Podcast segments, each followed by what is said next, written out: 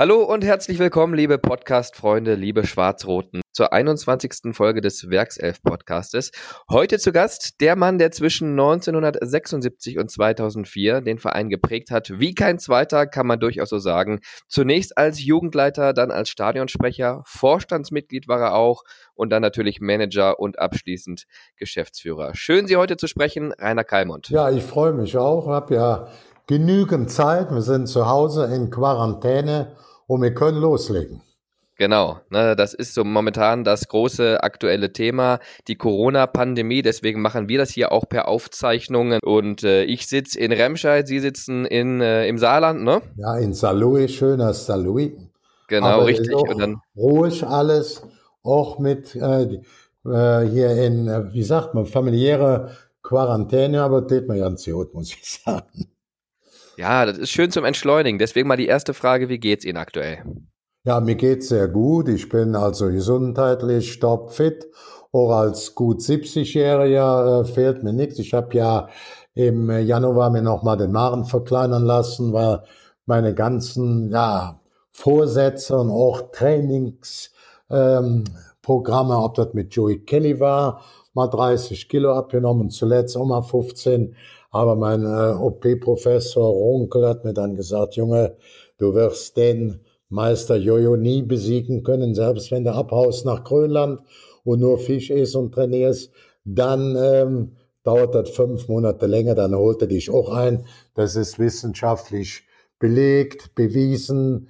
Diese Körperzellen, die wir da freischaufeln, Körper ist schlau, die will die auch dann wieder auffüllen. Also habe ich gesagt, komm, operieren wir, haben wir also, weil ich fit war, auch in dem Alter, mein Blutdruck, Puls, alles andere auch und äh, die Operation ist gut gelungen. Ich habe einen Magenbypass, also ich habe jetzt über 30 Kilo verloren, bin mal etwas beweglicher geworden, fühle mich sau fit und ja, mir geht's eigentlich, wenn äh, Corona nicht wäre, würde es mir ganz, ganz gut gehen. Und was mache ich jetzt?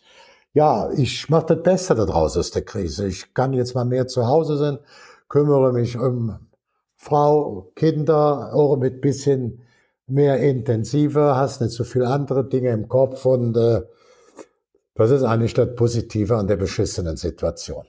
Genau, das wäre nämlich die Frage gewesen. Wie verbringt man jetzt die Zeit in Saloy?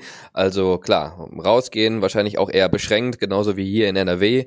Ähm, man kann aber nicht den ganzen Tag auch nur Nudeln kochen und Hände waschen. Das heißt, man muss ja. natürlich auch ein bisschen gucken, dass man sich da irgendwie sinnvoll die Zeit vertreibt. Aber mit Kindern ist halt immer ganz nett. Äh, was wird da gespielt? Uno oder? Wir spielen Federball. Also? Ja, es wird natürlich auch Garten gespielt, Mau Mau, Federball. Ich habe ja noch meine älteste Tochter ist 51 und meine jüngste Adoptionstochter aus Thailand, meine kleine Prinzessin, ist neun Jahre. Und das sind natürlich noch so wie Federball. Und das ist jetzt gut, ich kann jetzt ein bisschen mitspielen draußen, dann ist ja noch schönes Wetter. Und äh, das ist alles okay. Ansonsten werde ich jetzt noch ein Fachmann in den sozialen Medien. Ne? Jetzt bin ich ja heute bei euch. Da muss ja. meine Frau mal ein bisschen beim Anschluss helfen. Alles kann ich noch nicht alleine. Aber gestern Morgen war ich zwei Stunden Skype mit äh, 1. FC Kaiserslautern und zwar der Interviewpartner war, dann der das auch selber gemacht hat, äh, Markus Merck, der ja auch jetzt Aufsichtsratsvorsitzender war, unser bester deutscher Schiedsrichter im letzten Jahrzehnten, auch weltweit. Und äh, ja, das war dann so eine Skype-Veranstaltung gestern Abend bei Instagram, ein Schloss dazu mit 40 Minuten mit Thomas Helmer. Und jetzt, Cedric, bin ich bei dir, Jung. Das ist wunderbar. Ja, spannende Themen auch, äh, die Sie gerade angesprochen haben. Auch der FCK natürlich so ein Mythos, gerade in der dritten Liga, auch äh, schwer getroffen. Da muss auch mal wieder aufwärts gehen, aber das ist ein Thema für sich. Reden wir noch so ein bisschen über die aktuelle Situation. Ähm, ja, hätten Sie sich vorher vorstellen können, dass jemals etwas die Welt und unser tägliches Tun in solcher Geschwindigkeit und mit dieser Härte trifft, wie jetzt zum Beispiel durch den Coronavirus? Nee, überhaupt nicht. Ich war ja 2002 sehr aktiv dabei, wenn ich es auf den Sport beziehe, als äh, Leo Kirsch pleite angemeldet hat im Mai, also in der Sommerpause 2002. Und da war natürlich für den gesamten Bundeswehr Fußball zunächst, das waren damals 250, 300 Millionen, das ist nur 25 Prozent von heute, aber es war die gesamte Summe für die gesamte Saison und da war natürlich auch Alarmstufe eins angesetzt und wir haben es dann eben mit der Liga, mit auch wichtigen Politikern damals, äh, der Bundeskanzler Fußballverrückter Gerhard Schröder, wir hatten auch den Wirtschaftsminister und Arbeitsminister Wolfgang Clement, der vorher NRW-Ministerpräsident wird, Tacke, Schröders ähm, ja, Sekretär, der später ja auch Ehrenvorstandsvorsitzender war, die haben das dann auch mit verschiedenen äh, TV-Fernsehanstalten auch gemanagt, so dass wir nachher trotzdem in Genuss der Fernsehmittel kamen. Also wie gesagt, es war rein buchhalterisch eine größere Krise, aber jetzt ist das natürlich, ja, das überstrahlt das Ganze, weil eben Panik, Angst, Gesundheit, das kommt natürlich zu dem Finanzproblem dazu und das äh, ist natürlich dann auch noch für uns alle eine ganz andere Nummer. Ich habe persönlich keine Panik, auch trotz dem Alter, keine Angst. Wir gehen vorsichtig mit den Dingen um. Mich hat auch Angela Merkel mit seiner ersten Regierungsansprache schon überzeugt mit den Ärzten, als sie gesagt hat, hier ist eine Skizze, da sieht man, was unser Gesundheitswesen in der Intensivmedizin leisten kann für Kapazitäten hat. Und wir müssen diesen Virus, dieses Corona, das Tempo dämmen der Infektion, damit wir das auch mit unserem Gesundheitswesen auch äh, komplett äh, im Auge halten und komplett regeln können. Das war mir dann klar. Du, man kennt ja dieses Reißbretter oder Schachbrett mit dem Reißkorn. Da bist du ja schon in der eigenen Hälfte, in der vierten Reihe. Wenn du mit 1, 2, 4, 8, 16, 32 anfängst, da bist du noch auf deinem Feld schon äh, noch bei 130 Millionen. Da weiß man, wie schnell das sich alles verdoppeln, äh, äh, auch mit Expresstempo aufnehmen kann. Die letzte Ansprache in der letzten Woche, äh, Sonntag, war auch nochmal deutlich, auch Freitag schon. Eigentlich konnte das jeder verstehen. Ich habe mich auch darüber geärgert, dass viele das noch in der letzten Woche ignoriert haben. Äh, ich habe gesagt, Mensch, man kann da nicht so blöd sein, dass man das nicht versteht. Und wie gesagt, äh, ich will das gar nicht mehr jetzt sehr auffrischen. Wichtig ist, dass jetzt weitgehend sich jeder daran hält. Ansonsten habe ich gesagt, da fehlte der gute Wille, da fehlte aber auch große Ignoranz und vermutlich bei dem einen oder anderen auch jetzt Blödheit dabei.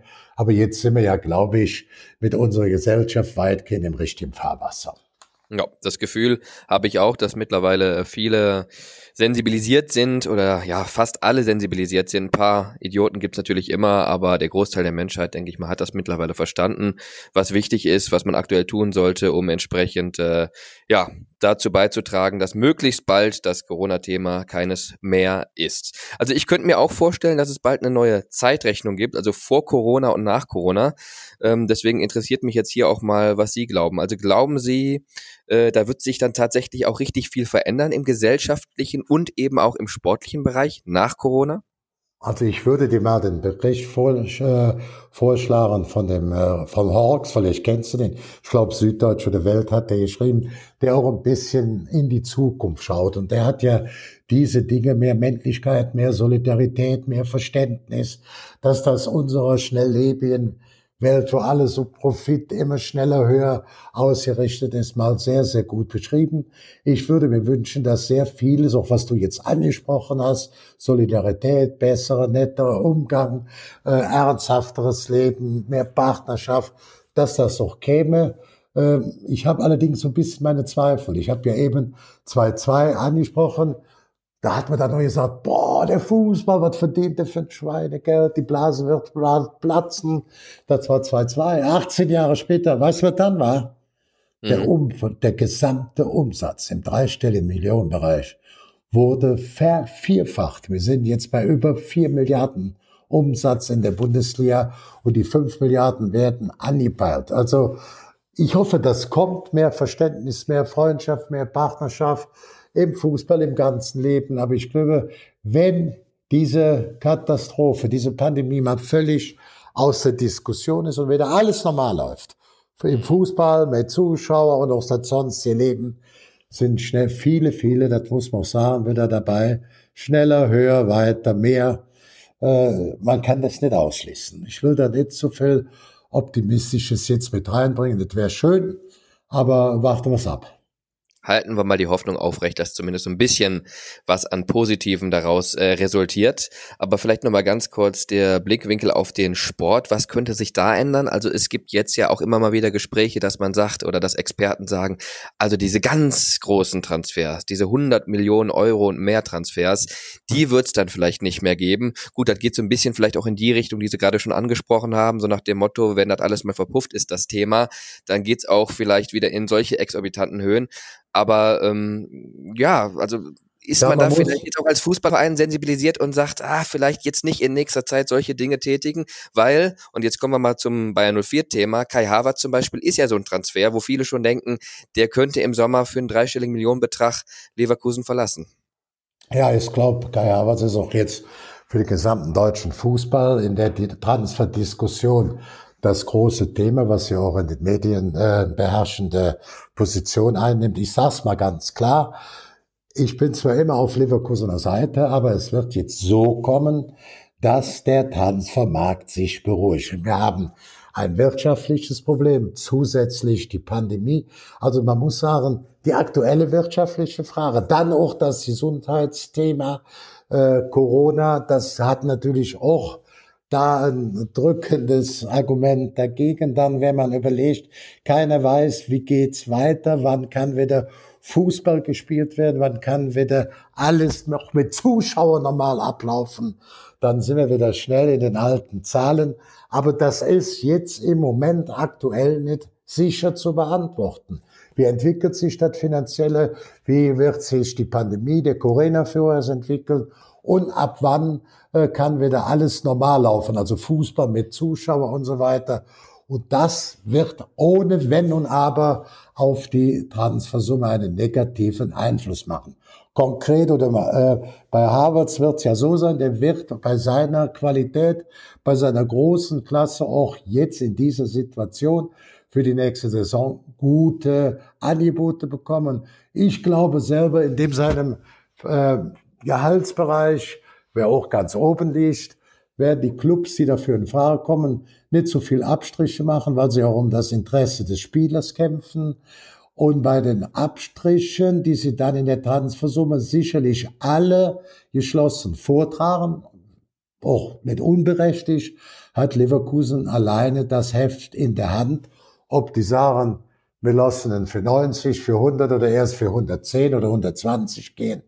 Das entscheidet äh, Fernando Caro und Rudi Völler, würde ich noch ein bisschen Simon Rolfe. So, damit, oder auch der Aufsichtsrat. Und damit äh, kann man jetzt sagen, das ist eine beschissene Situation. Ich sage mal, sucht das Beste raus. Jetzt im Moment, was ist es? Der hat einen Vertrag bis 2022. Man kann auch durchaus noch mal ein Jahr da lassen, wenn es eben gar keine akzeptablen, also sagen wir mal, akzeptablen Transferangebote gibt. Das ist doch eine super Situation. Ich habe einen Jugendspieler rausgebracht. Der wird eine absolute Granate. Ist im Moment sicherlich Deutschlands beliebtestes Fußball-Export, äh, ja, Juwel. Person oder Artikel. So. Ja, Mensch, da hatte ich schon einen Riesengewinn. Da würde ich sagen, da lehne ich mich mal zurück da höre ich mir mal die Angebote an, die sicherlich kommen werden. Und dann überlegt man, Caro Rudi Völler mit dem Aufsichtsrat, sagen wir ja oder bleibt er noch ein Jahr da? Also es gibt viel, viel schlimmere Probleme. Weder äh, Fernando Caro noch Rudi Völler müssen einen schwarzen Anzug in dem Moment anziehen. Mhm. Aber gerade letztgenannte Option fänden natürlich alle Leverkusen-Fans am sympathischsten, wenn er noch ein Jahr bleibt und ja, ähm, ja, ich weiter. Bin ja nicht mehr, ich bin ja nicht mehr finanzverantwortlich. Ich würde mich ich freuen. Ich bin jetzt aus Sicht der beiden 04-Fans. Fernando und Rudi würden mit dem Aufsichtsrat sagen, nee, nix, der bleibt noch ein Jahr. Ja. So, ne? Und ich meine, Kai Havertz ist ein junger Mann, der hat noch alles, alles vor sich. Der stirbt doch nicht davon, wenn er noch ein Jahr in Leverkusen als großer Zampano, als Regisseur, als Lieder, all diesen Fahren auflaufen kann. Wird ihm nicht schlecht tun. Also, und Leverkusen, wie gesagt, kann jetzt mal mit Lockerheit abwarten, was kommt auf sie zu. Gehen wir mal von Kai Havertz thematisch rüber zum Gesamtverein Bayern 04 Leverkusen. Also bis zur Einstellung jetzt des Profifußballs lief es ja wirklich, man kann sagen, fantastisch für die Werkself. Sowohl in der Bundesliga mit einer Mega-Siegesserie, als eben aber auch im europäischen Wettbewerb in der Europa League. Da ist man ja auch mit einem Bein, sage ich jetzt mal, vorsichtig, man muss ja immer vorsichtig sein, im Viertelfinale 3-1 Hinspielsieg in Glasgow und so weiter, im DFB-Pokal in Saarbrücken im Halbfinale mit dem mit der Chance aufs äh, Finale in Berlin. Also es läuft ja wirklich fantastisch aktuell. Ja, wie geht's da jetzt für Bayern 04 weiter? Also das ist ja natürlich auch etwas, äh, wo man vielleicht mal gerne eine Prognose hätte, die vielleicht ein bisschen positiv klingt, so nach dem Motto, die Wettbewerbe können noch zu Ende gespielt werden. Aber ja, ich glaube, ich glaube, was du gerade gesagt hast, es gibt jetzt schon der Zeitpunkt der Prognose. Man kann in etwa realistische Prognosen rausgeben. Man kann auch Hoffnung mit den äh, Prognosen verbinden. Ich zum Beispiel, der immer sagt, Mensch, ich wünsche mir noch zu meines Lebzeiten mal die deutsche Meisterschaft. Ich weiß, dass das jetzt schwerer geworden ist. Äh, man muss eine optimale Saison haben und dann hoffen, dass Bayern München oder einer der anderen großen, ganz, ganz finanzstarken auch mal ein bisschen kriselt. So ist das nur möglich. Aktuell sehe ich eine absolut reelle Chance, ähm, gerade im UEFA Cup mit den Clubs auch mal da als Euroleague-Finale zu kommen und denke, so ein Scheiß, jetzt passiert gerade so eine Krise, die hat einen super Rhythmus, trotz Ausfälle, der ganze Kader funktioniert, auch das Thema Defensive, Offensive, Torgefahr, ja, das ist wirklich ein Leckerchen, was die Jungs da bringen. Äh, in der Bundesliga auch, es geht um Champions League oder, oder wieder die Euroleague-Qualifikation, das ist aber nichts Neues. Und im DFB-Pokal, ja, man wird aus meiner Sicht das Spiel äh, in Saarbrücken gewonnen. Ich bin, wohne ja hier direkt zehn Kilometer weg vor dem Völklinger Stadion. Ich habe den immer die Daumen gedrückt. Ich habe aber jetzt ja auch schon den Medien erklärt, auch die Saarbrücker wissen das. Diesmal drücke ich zwei Daumen, aber nicht für sie, sondern für Bayer Leverkusen. Und ich glaube, in so einem Halbfinale plus die Qualität der Mannschaft gibt's dann keine Überraschung mehr. Ich kann mir es nicht vorstellen. Und damit wäre Leverkusen im Finale vermutlich gegen Bayern München. Und Frankfurt hat mal vorgemacht vor zwei Jahren. Man kann dann auch gegen Bayern München gewinnen, zumal hier die direkte Vergleiche zwischen Leverkusen und München gar nicht auch von der Bewertung so einseitig für Bayern München auslaufen. Also ich hoffe, ob DFB-Pokalfinale und ich hoffe auch noch auf die Euroleague. Ab mhm. Ende Mai, Juni bin ich auch überzeugt, geht's weiter. Ich will mal optimistisch sein. Ach, herrlich. So, das lassen wir jetzt mal genauso stehen. Vielleicht noch eine, ja, ein letztes Thema, was ich bezüglich der Corona-Pandemie aufmachen möchte. Und zwar gibt's da ja, ich nenne es jetzt mal das Hilfspaket. Und zwar von Leverkusen, Dortmund, Leipzig und Bayern. Da geht's um 20 Millionen Euro, die diese vier Clubs den restlichen Clubs praktisch zur Verfügung stellen, um deren Existenzen zu retten. Was sagt das über den Zusammenhalt der Bundesliga-Vereine aus und eben auch über die Vorbildfunktion von Bayern 04 konkret? Ja, das brauchen wir nicht zu diskutieren. Die Vorbildfunktion ist von allen vier Clubs ausgezeichnet, fantastisch. Das ist ein super Signal. Ich sehe die Solidarität auch immer größer. Man muss natürlich das Beispiel, wenn man sagt, oh, Bayern München verdient zu viel, aber die verdienen weniger wie der Absteiger aus der Premier League, also aus der ersten englischen Liga. Auch die anderen großen Clubs wie äh, Barcelona, Real Madrid oder Paris sind völlig äh, anders ähm, beteiligt am gesamten Fernsehgeld. Also da wird schon eine ordentliche äh, Solidarität auch seit Jahrzehnten gelebt, auch wenn die Kleinen immer etwas mehr haben wollen wie die Großen. Aber wenn man es international vergleicht und betrachtet, sind die Großen noch immer bereit, die Solidarität zu leben und sie wird gelebt. Also ich sag mal Dank an Bayern München, Herbert Heiner, Präsident Karl-Heinz Rummenigge und Co. Borussia Dortmund, auch Aki Watzke, Zorg und die ganze Mannschaft, Leipzig mit äh, Oliver Minzlaff, Bayer Leverkusen, auch mit Fernando Caro, Rudi Völler, ja, das sind die Personen, das sind die Clubs. Große, große Geste. Viel, viel Beistand und Dankeschön. Selbst ich ziehe jetzt mal meinen noch kleineren, dicken Bauch ein und verbeuge mich. Also eine tolle Aktion dieser vier Vereine, wo Leverkusen eben auch äh, wirklich ganz klar ein Zeichen gesetzt hat und versucht zumindest die Existenz der Clubs zu retten, die eben ja kein Polster haben, denn das mag sich der eine oder andere ja gar nicht so vorstellen, aber es ist ja tatsächlich so, wenn da mal zwei, drei Monate das Licht aus ist, sprich kein Profifußball gespielt werden kann, dann geht's den Vereinen, gerade denen im unteren Tabellendrittel, wirklich an die Existenz, ne? Ja, ich gehe jetzt mal davon aus, also ich habe das vor zwei Wochen, habe ich aus Leverkusen mit Rudi zusammen den Beitrag äh, zum Doppelpass gemacht, wo ich auch meine Einschätzung äh, so war, dass ich sage, gehen wir mal weg vom April, vom Mai, selbst wenn wir Anfang Juni spielen oder Mitte Juni, können wir bis Mitte Juli noch weiterspielen. Äh, und natürlich ist völlig unklar, und das entscheiden auch nur die Mediziner, ob mit oder ohne Zuschauer. Da kann ich auch jetzt den Fans nichts hier versprechen. Das ist allein ein Thema der Mediziner, der Virologen und damit auch der Politik.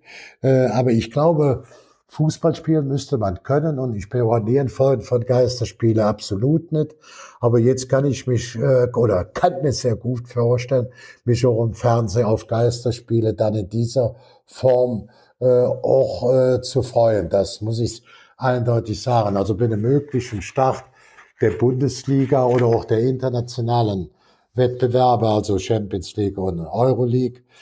Das ist ja, sagen wir mal, überlegt doch mal, was jetzt passiert. Das Gesundheitswesen von den äh, Arztpraxen bis in die Kliniken, Spezialkliniken, funktioniert hervorragend. Die Versorgung, ob in den großen Supermärkten, und da muss natürlich auch der Bäcker muss backen, der Metzger muss arbeiten. Das funktioniert, die Sicherheit funktioniert. Womit sollten wir bei einem möglichen Start der Bundesliga ohne Zuschauern das nicht hinbekommen? Also ich denke mal so an eine äh, elitär, elitär in Anführungszeichen, also eine besondere Gruppe, Bundesliga, zweite Liga 50 plus, würde ich sagen. Das sind dann Manager, Trainer, Spieler, Mediziner, Sicherheitsleute, alles dabei, die dafür sorgen, dass auch die einzelnen Spieler, dass die sportlich, die sich sportlich betätigen, äh, in den Clubs äh, optimale Sicherheit in der Hygiene, in der medizinischen Betreuung oder vor allem auch im privaten Tagesablauf sicherstellen. Du musst ja auch den Jungs immer sagen, wenn wir hier fertig sind, geht's nach Hause. Das müsste das eigentlich so ein bisschen gelingen weil ja auch bisher nicht im Fußball diese, äh, also die Infizierten da hochgesprochen sind, müsste das gelingen, genau wie in den anderen Berufszweigen, auch dann der Bäcker, der Metzger und die alle verdienen nichts, wenn sie nicht arbeiten. Und da muss es sein. Und Fußball ist ein wichtiges Unterhaltungsinstrument und Kriterium, auch über die elektronischen Fernsehmedien, dass man das sicherstellt. Und ich sehe da eine realistische Chance, wenn dann auch in dem kleinen Kreis alle alle diszipliniert mitmachen in der Hygiene, in der medizinischen Betreuung. Man hat dann noch Ärzte, man hat ja alles dabei. Und eben, dass man auch die zu Hause mal unter Kontrolle nimmt, dass die schön bei Papa, Mama oder bei der jungen Frau oder Freundin alleine leben. Ja, Okay, gut. Ich würde sagen, es ist zu dem Thema alles gesagt und ich möchte ja. hier in diesem Podcast erstmal das Corona-Thema beenden. Ja, hier wir beim Werkself-Podcast verfolgen natürlich auch immer ganz klar und ganz stark das Ziel, den jeweiligen Protagonisten noch etwas besser kennenzulernen. Also, sagen Sie doch mal selber, Herr Kalmund, was sind Sie für ein Typ? Wie würden Sie sich beschreiben? Ich würde eigentlich sagen, ja, äh, fleißig, ehrgeizig, äh, und äh, auch hier trotzdem gesellig. Also ich bin trotzdem ein netter Kerl. Viele haben früher zu mir gesagt, wenn du mit dem Kalmut arbeitest, freust du dich aufs Sterben. Ne? Wir hatten trotzdem alles. Wir waren unter einer Decke und es war ein gutes Verhältnis. Also äh, man muss das natürlich auch sagen, meine Bayern nur vier Zeiten mit Champions League, mit UEFA Cup, mit DFB-Pokal, mit dem ganzen Aufbau, Stadion neu gebaut.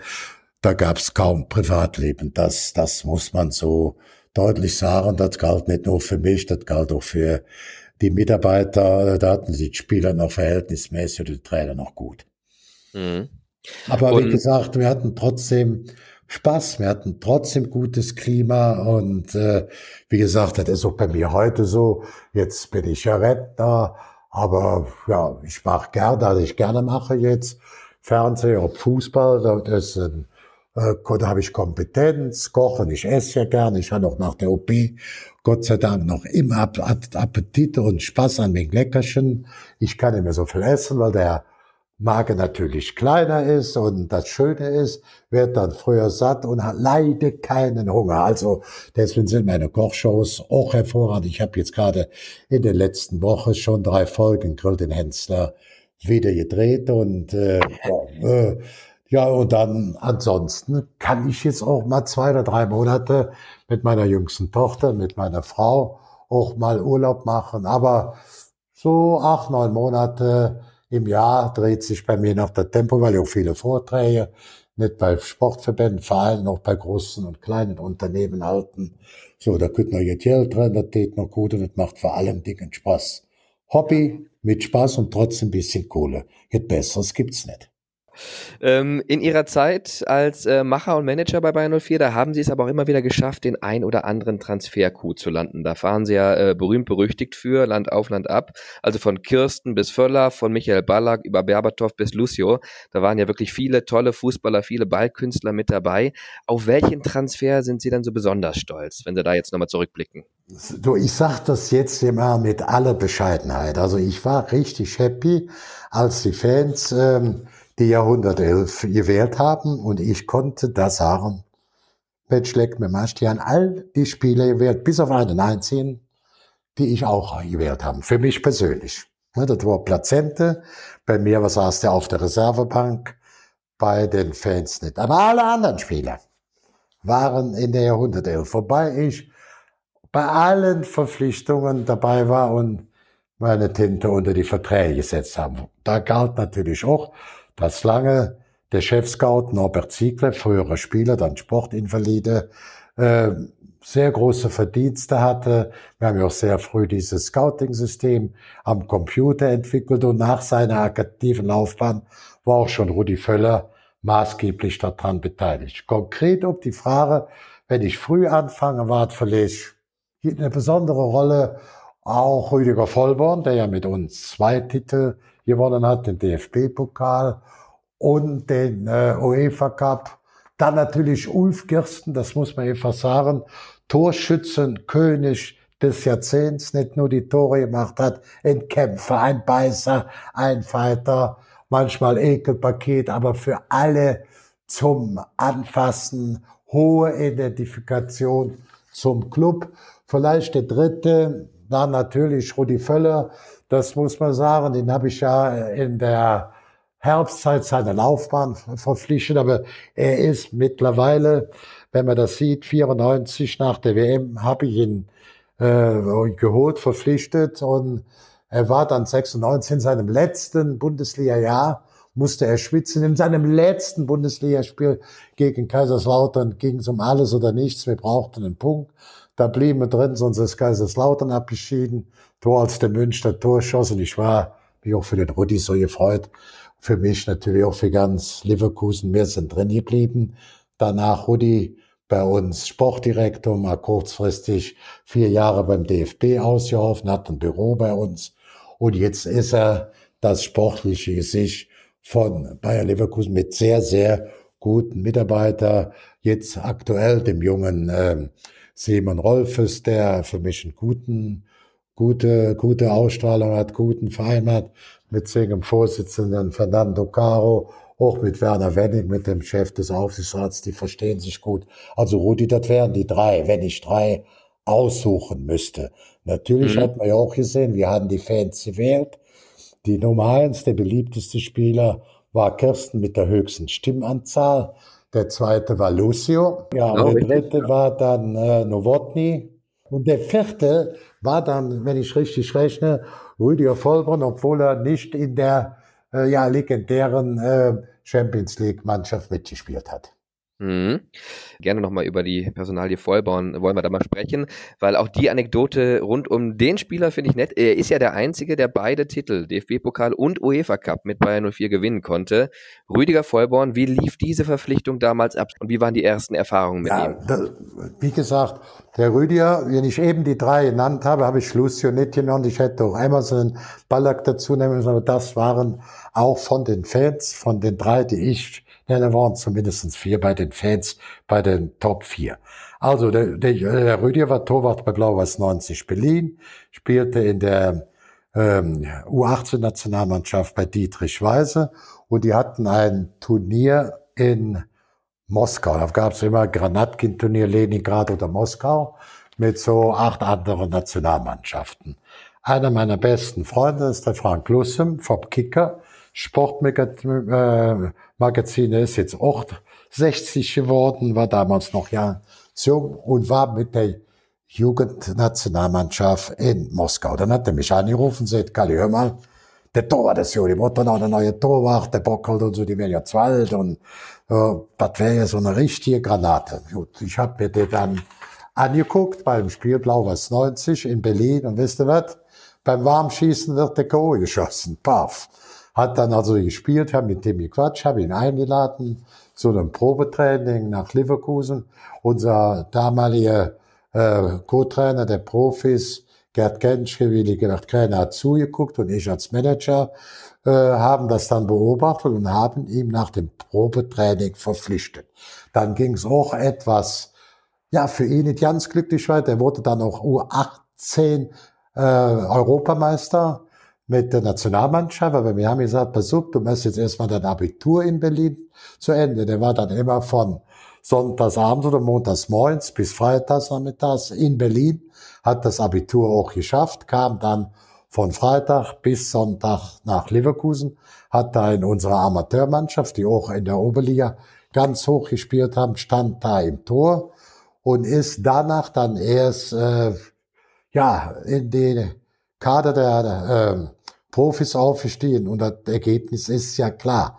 401 Bundesligaspiele für Bayer Leverkusen. Das muss man sagen. Wenn man rechnet, 38 mal UEFA, 33 DFB-Pokal und noch ähm, andere Spiele, hat er 481 Spiele für Bayer Leverkusen gemacht. Den UEFA Cup 88 geholt, den DFB-Pokal 93 geholt. Man muss auch sagen, als ähm, U20 wurde er Weltmeister äh, mit Zorg und Co. Michael Zorg war mit in der Mannschaft ähm, mit der U im Halbfinale Frankreich besiegt.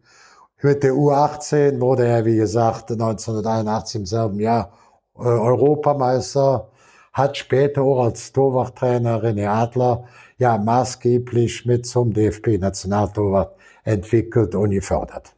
Mhm. Wir sollten auch, sicherlich vielleicht nachher, wenn wir über die ganzen Leute sprechen, noch uns kurz über unsere Jahrhundertelf sprechen und in dem Zusammenhang ähm, auch nochmal über den UEFA Cup sich, das hat das ganze Jahr äh, auch verdient. Und wenn man sieht, ich fange mal an mit der, mit der äh, Jahrhundertelf, die war ja eigentlich, meine war Vollborn, Jorginho, Novotny, C. Roberto. Das war auch die authentische von den Fans.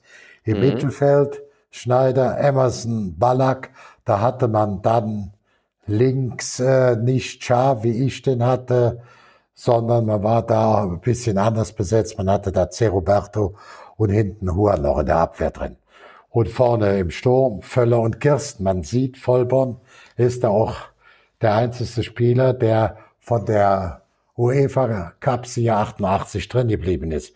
Auch in der Abwehr war hinten Huan ich habe noch den Plazente zugenommen, das ist der einzige Ausnahme.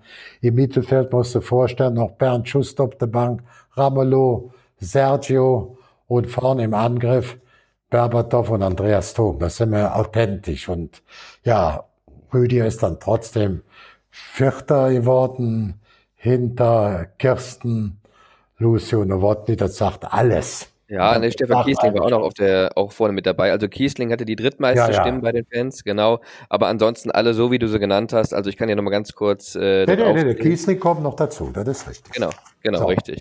Christoph Daum, Trainer der Bayern 04 Bundesliga All-Stars und dann genauso wie du es beschrieben hast, Vollborn im Tor, davor die Vierer Abwehrkette mit Lars Bender, der ja auch immer noch spielt, Jens Nowotny, Lucio in der Innenverteidigung, Se Roberto auf links im Mittelfeld, Ramolo Rolfes, Schneider und Ballack und vorne drin Kirsten und Kiesling. Das ist die die, wunderbare Elf. Und ähm, Cedric, ja, ja.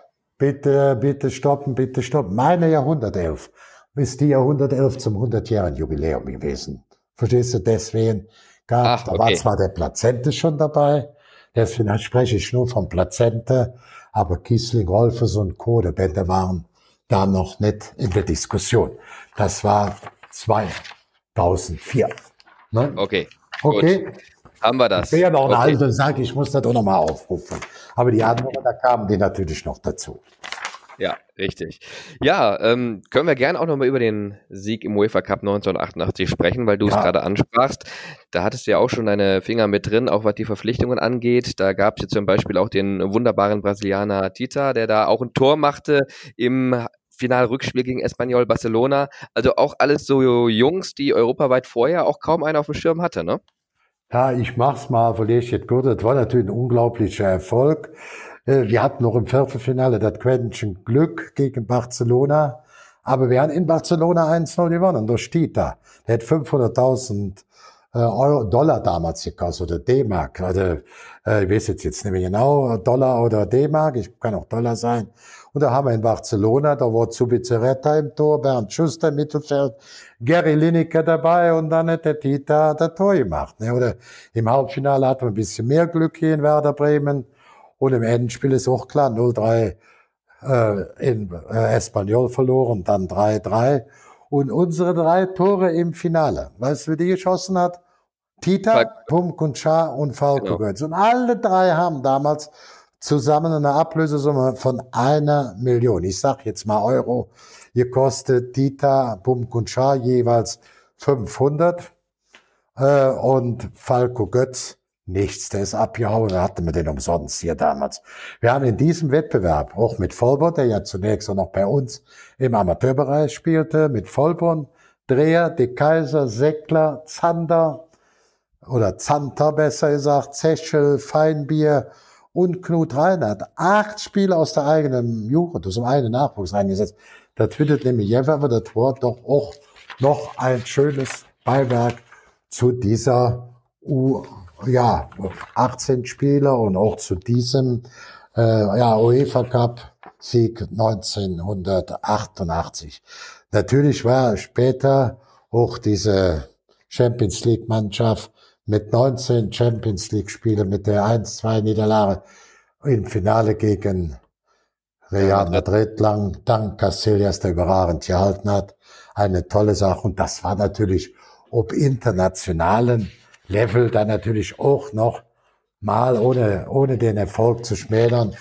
Ja, das, das waren dann natürlich schon so Leute drin, Lucio Novotny, plötzlich die halbe Weltmeisterschaft für Zivkovic, Bad, Babic, Balak, de Bastok war gut, Ramelow, der wurde nie aufgestellt in der Nationalmannschaft bei uns, ne, der Wunsch, spielte aber immer mit Bernd Schneider, Sebastian Zeroberto, Berbatov, Kirsten, Neufil viele Tore geschossen. Predaric auch. Also das, das war schon, war schon eine Nummer. Das auf jeden Fall. Trotzdem, äh, es gab meist nur Vizetitel. Klar, wir haben über den UEFA Cup gesprochen, wir haben über den DFB-Pokalsieg noch nicht gesprochen, aber den gab es ja immerhin fünf Jahre später dann noch. Äh, der Sieg in Berlin gegen die Hertha Amateure, das 1-0. Aber danach, in dieser wirklich auch prägenden Zeit, die Bayern 04 auch, ähm, ja, so richtig auf den Bildschirm brachte bei vielen Menschen in ganz Deutschland. Ich glaube, das war so die Zeit, wo Leverkusen dann auch die Herzen zugeflogen sind. Die Zeit so um 2000, natürlich hier 2002, die legendäre Saison. Da gab es ja dann meist leider nur in Anführungsstrichen, auch wenn man das nicht hoch genug bewerten kann, den Vizetitel. Das heißt viermal Vizemeister und einmal Zweiter in der Champions League. Ähm, ja, und aufgrund dessen dann auch der Titel Vizekusen. Wie sehr hat sie das immer belastet, auch damals so eine Hand am Pott gehabt zu haben oder an der Schale? Sie aber dann doch nicht eben hochhalten können. Ja, natürlich ist das immer äh, schwer gefallen, da nochmal der, der zweite Platz, obwohl der zweite Platz für uns natürlich auch ein großer Erfolg war. Aber ich sag mal, was mir besonders wehgetan hat, war natürlich die Vizemeisterschaft 2000. Ich kann mich noch gut erinnern. So, äh, auch für Fans, die jetzt zuhören, wissen das noch. Wir spielen in Bremen ganz, ganz schweres Auswärtsspiel. Freitagsabends, glaube ich. Und wir gewinnen das. Sehr souverän. Was passiert bei Werder Bremen, die damit ihre letzte Chance auf den UEFA Cup vermasselt hatten, vermutlich. Die ganzen Fans sagen, zieht den Bayern die Lederhose aus. Das ging runter wie Öl, wir hatten alle Gänsehaut. Danach war ein ganz schweres Auswärtsspiel angesetzt beim HSV. Die waren in der Zeit Dritter. Leverkusen, Bayern München, HSV. Da gewinnen wir souverän. Ich griff 2-0. Und dann zu Hause nochmal hier in Frankfurt, die kriegten eine richtige Klatsche, eine richtige Vorführung. Und dann fuhren wir nach, ja, München, nach mhm. Unterhaching genau. Und äh, wir brauchten nur noch entschieden, waren deutscher Meister. Was passiert? Einer unserer besten Spieler, Ballack, macht ein Eigentor. Wir liegen an dem Tag total daneben. Die Nerven spielen uns einfach einen Streich. Und am Schluss sieht die Tabelle so aus. Bayern München, Bayer Leverkusen, Punkte gleich, Platz eins und zwei. Bayer Leverkusen hat den schöneren, besseren Fußball gespielt, auch mehr Tore geschossen, aber trotzdem war oder wurde Bayern München deutscher Meister aufgrund des Torverhältnisses, weil sie weniger Tore kassiert haben. Da hat sicherlich auch damals Oliver Kahn eine große Rolle gespielt. Zwei Jahre später war es auch noch mal bitter. Wir waren ja mal mit fünf Punkten weg vor den Dortmunder. Und ich habe damals gesagt, wir hatten ja 19 Champions League. Wir hatten so 15, 16 Spiele damals, die das Niveau Champions League Spitzenklasse hatten, nicht mehr. Und äh, dann war uns auch klar, am Schluss verletzte sich Nowotny, Kreuzbandriss. Dann war Ceroberto im Finale gespielt. Solche Qualitäten konnten wir dann nur noch schwer abfangen. Und ich habe gesagt, wir waren ja in der ersten Gruppenphase, haben wir weggeputzt. Barcelona war mit drin. Ähm, dann war Olympique Lyon damals sehr, sehr stark französischer Meister und Fenerbahce. In der zweiten Gruppenphase wird Dritter und Vierter und scheiden aus. Juventus Turin und Arsenal London. Die wurden 2002, einen Monat später, italienische Meister und englische Meister. Wir kamen mit La Coruña weg. Und da ist gesagt, Mensch, wenn wir jetzt gewinnen, gegen Liverpool. Und das war eines der größten Erlebnisse, die ich hatte. Ich habe Briefe danach bekommen. Wir haben ja zu Hause das Spiel dann vier zu zwei gewonnen durch das letzte Tor von Lucio. Es war ein Gigantenspiel von Dramatik nicht zu überbieten. Es war ein Traum. Mir hätte Campino geschrieben, Freund vom ähm, äh, hier oder Fan von äh, Düsseldorf. Liverpool. Das sage ich bin die Nacht. Also Liverpool auch, ja klar. Logisch. Liverpool. Ich bin die Nacht fünfmal wach und ich wusste nie, sind wir drin und ich habe noch nie so ein Fußballerlebnis gehabt. Mir hat damals noch ähm, unser Rennfahrer Michael Schumacher, ich ihm danke noch für die Karte. Es war ein Erlebnis, aber ich habe dann am Morgen nüchtern gesagt, ich glaube, das war es mit der Meisterschaft. Wir hatten jetzt schon zu kämpfen mit den vielen, vielen englischen Wochen, mit dem kleineren Kader. Dann kam Halbfinale Manchester United, in dem Spiel holte sie auch noch äh. Roberto die Karte ab, war gesperrt im Finale. Nun wurde nicht viel für alles aus mit einem bösen Kreuzbandriss. Und äh, ja, am letzten Tag waren wir dann knapp hinter Dortmund, knapp vor Bayern München. Ich habe gedacht, leg mir mal, jetzt spielen wir ja Hertha BSC. Die hatten einen guten Aufschwung. Wenn die uns jetzt noch putzen, wären wir Dritter, waren wir aus der direkten Qualifikation raus. Wir hatten 2-0 geführt, haben das Spiel gut kontrolliert. Kurz vor Schluss machen die 2-1, aber dabei blieb es dann. München hat wie erwartet gewonnen, also wir blieben Zweiter vor München.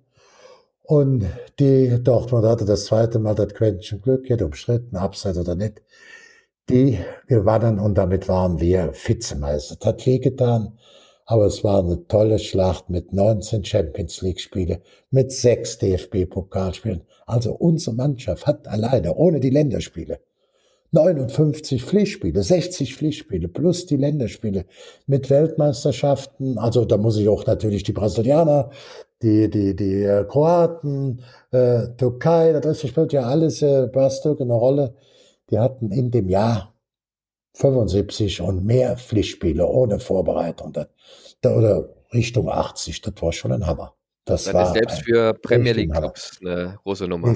Das ist dann auf diesem Level fast nicht mehr zu bewältigen. Da musste man den sauren Apfel beißen. Ich war froh, dass wir, nicht, dass wir verloren haben, dass wir uns so, so gut verkauft haben. Ich bin in Spanien nachher in Urlaub gewesen. Ich wurde von den Spaniern, von Real-Fans auf den Rücken gekloppt und von den Barcelona-Fans, weil die sagen, ihr hättet gewinnen müssen. So, es war ein schöner Urlaub und äh, mit viel Lob, wo ich mich auch bei den Spielern bedanken möchte oder auch bei den Trainern. Also ein, ein ganz, ganz prägendes Erlebnis und ich glaube, das war auch so die Saison, wo Leverkusen nochmal viele Fans auch hat dazu gewinnen können in ganz Deutschland, zum Teil auch in Europa, in der Welt. Also ein wichtiges Jahr für die Werkself. Ähm, aber eines, wo Sie sagen, der Meistertitel damals, dass wir den nicht bekommen haben, das war weniger schmerzhaft als eben 2000, wo in Unterhaching das große Desaster passiert ist. Um nochmal ganz kurz darauf zurückzukommen, ähm, ich wollte da jetzt gerade nicht reingrätschen, aber vielleicht nochmal ganz kurz zur Erklärung ich habe mal irgendwo gelesen oder gehört oder gesehen, dass sie sagten, man hat schon gemerkt, so nach 10, 15 Minuten in diesem Spiel in Unterhaching, das wird heute nichts mehr, weil es manchmal beim Fußball wohl sowas gäbe wie ein Gefühl, das einen beschleicht, wo man weiß, heute kannst du machen, was du willst, du kriegst hier kein Bein auf den Boden. War es so? Ich sag mal was Vertrauliches, dass wenn, die, wenn es den Spielern so gegangen ist wie mir, dann wäre das völlig erklärlich. Ich bin ja einer, der dem Spiel hochnervös bin, der dann auch in der Schlussphase das nicht mehr ertragen kann, aus der, von der Tribüne verschwindet, sich in der Kabine versteckt und alles Mögliche macht. Auch beten, muss ich selber sagen. Mhm. Das, das, das gut geht. Das hatte ich auch äh, 96 beim Klassenhaft. Das war übrigens das wichtigste Tor, äh, 82. Minute von Markus Münch. Das ist eben, müssen wir auch immer sagen, äh, hab das gerade mit Kaiserslautern besprochen.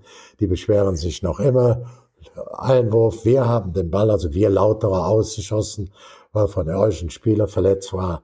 Äh, dann hat Sergio der Ecke eingeworfen, den Ball zu Ripic, der Joren, junger Berliner, der hat das Ding draufgehauen, der Reinke hat den Schuss nicht festhalten können.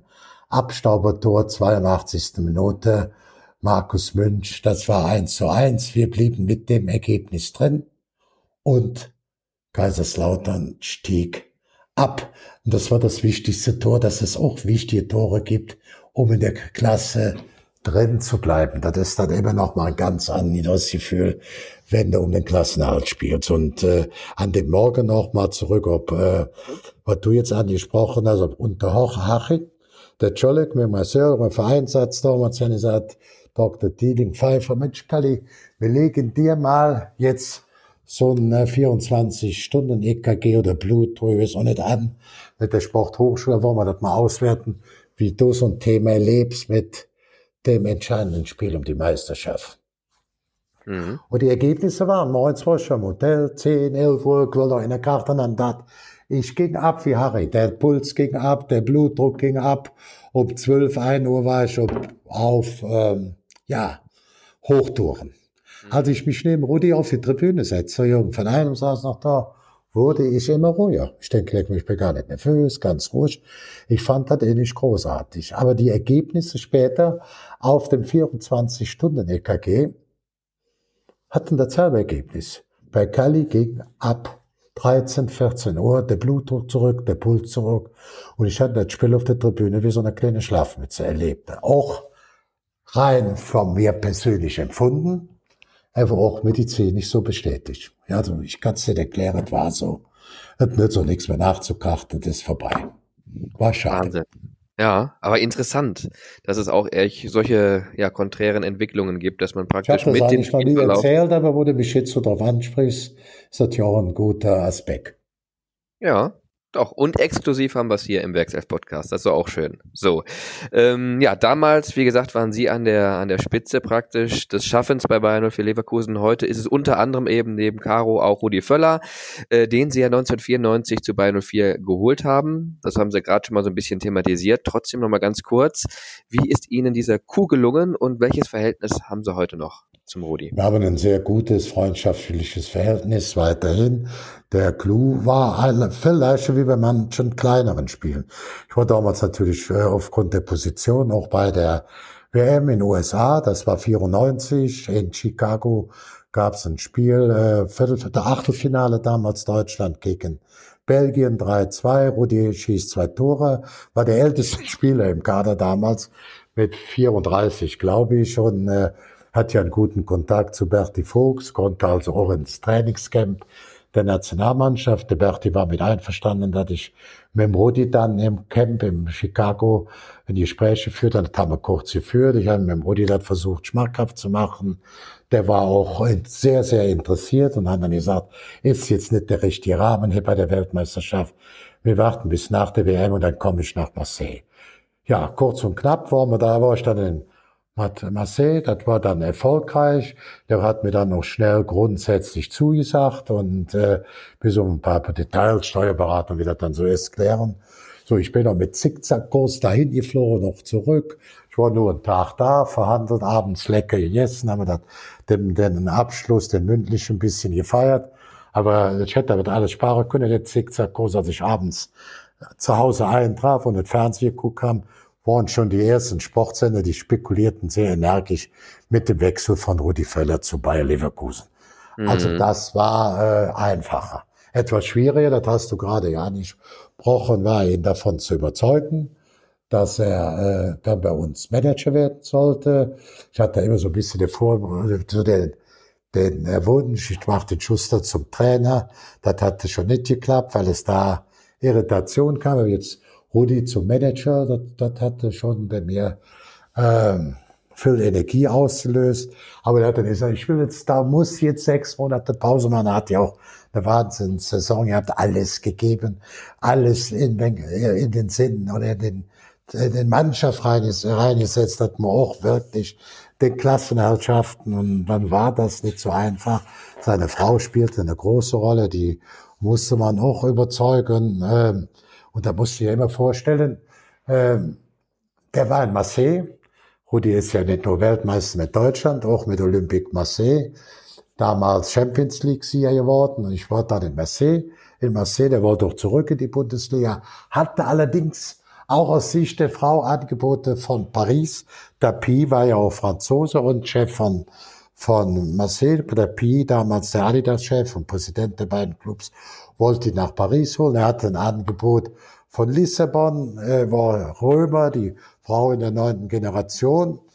Ja, und die hat dann allerdings, sie stand aber schon bei dem Wechsel ja mit beiden Füßen äh, auf der normalen Erde und hat dann Oretschein gesagt, Rudi, mach Manager, Leverkusen ist gut für dich, da kriegst du einen vernünftigen Job, da kriegst du die beste Ausbildung, da hast du die beste äh, Perspektiven und dann blieb er bei uns. Es war ja schon so, zwei Jahre zuvor fuhr ja der Möbelwaren vom Marseille nicht nach Lissabon, nicht nach Paris und auch nicht nach Peru.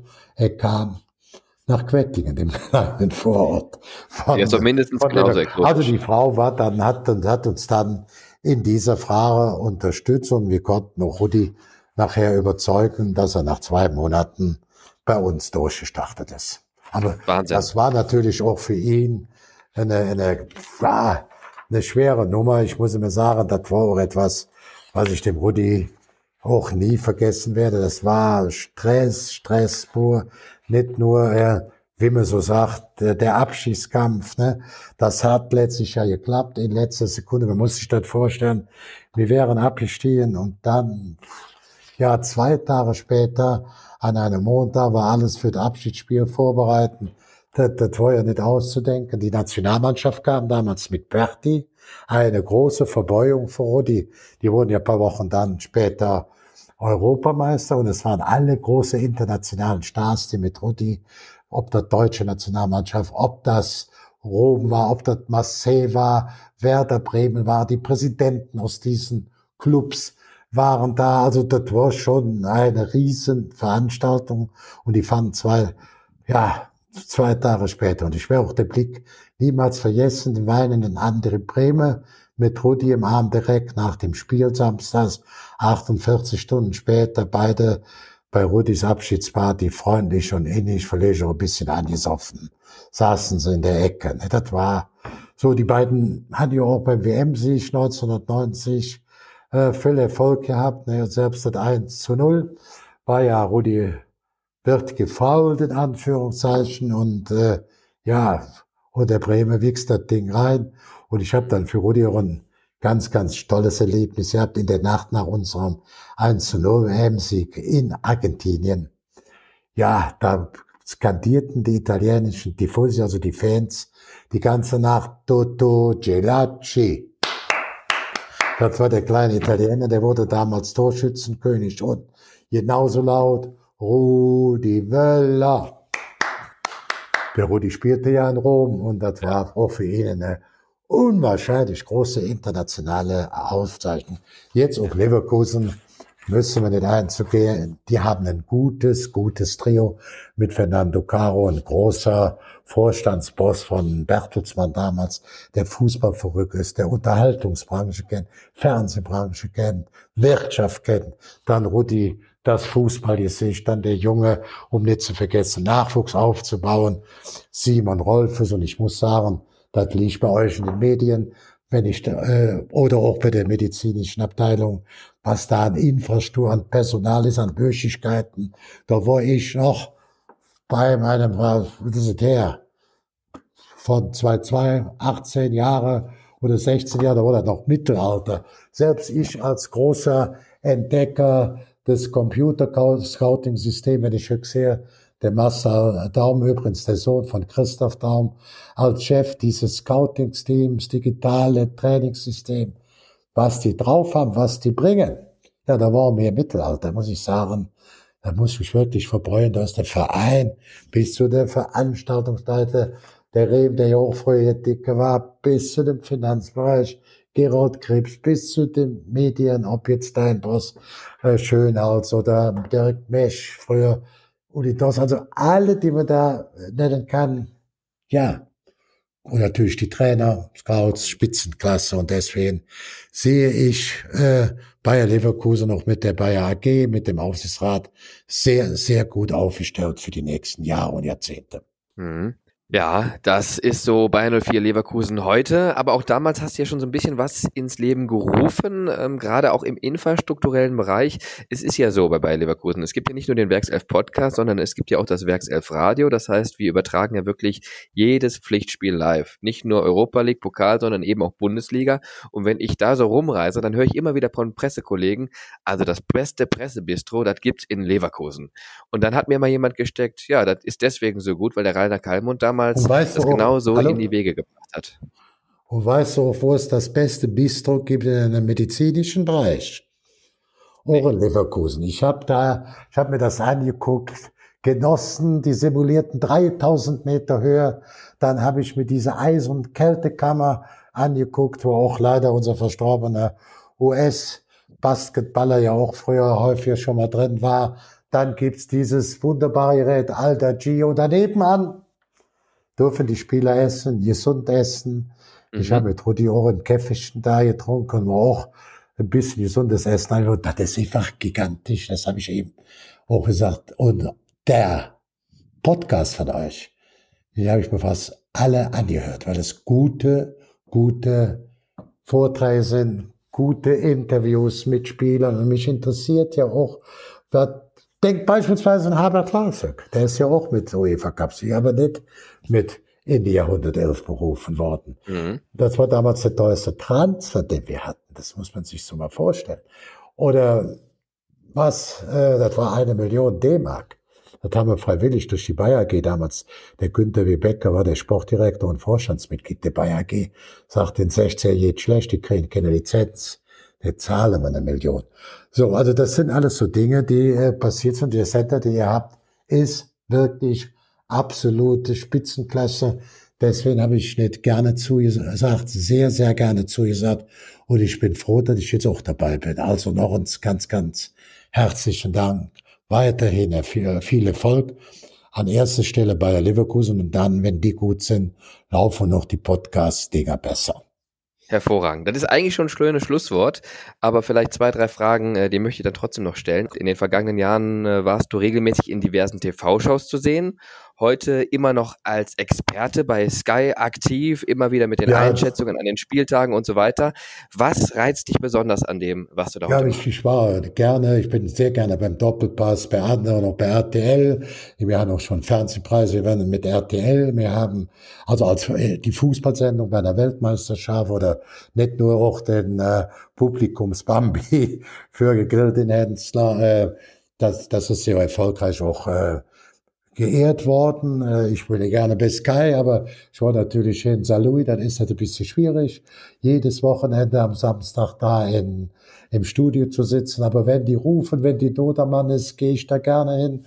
Oder wie vor 14 Tagen, wo die, äh, wo der Doppelpass seine tausendste Sendung gefeiert hat, bin ich nach Leverkusen gefahren und habe dann da aus dem äh, Studio raus, also aus dem Presseraum, mit Rudi zusammen eine Schalte in den Doppelpass. Also das gefällt mir, das sind die Themen, die ich liebe, das mein Hobby ist, auch Essen. Mhm. Gott sei Dank, jetzt nicht mehr so viel.